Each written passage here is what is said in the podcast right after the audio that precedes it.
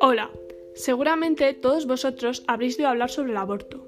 También tendréis vuestra opinión personal sobre él. Algunos pensaréis que es delito y otros seguramente que es un derecho. Pero ¿alguna vez os habéis preguntado cómo se lleva a cabo este proceso tan complicado? Seguramente habréis oído rumores de que en algunos países subdesarrollados abortan introduciendo una percha de punta puntiaguda por la vagina de la mujer, o golpeando la tripa con fuerza, o simplemente saltando escaleras. Pero, ¿y en los países desarrollados?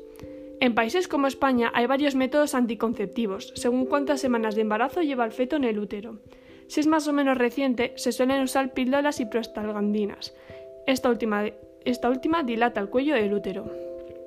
Si el embarazo es a partir de la octava semana de gestación, se usan métodos más complejos de intervención quirúrgica. La más popular es la succión del feto. Otra es la dilatación y curetaje con un cuchillo que desprende el saco gestacional del útero. Finalmente, la inyección salina, cuando el feto tiene más de 16 semanas, que consiste en inyectar una sustancia concentrada que mata al feto por envenenamiento.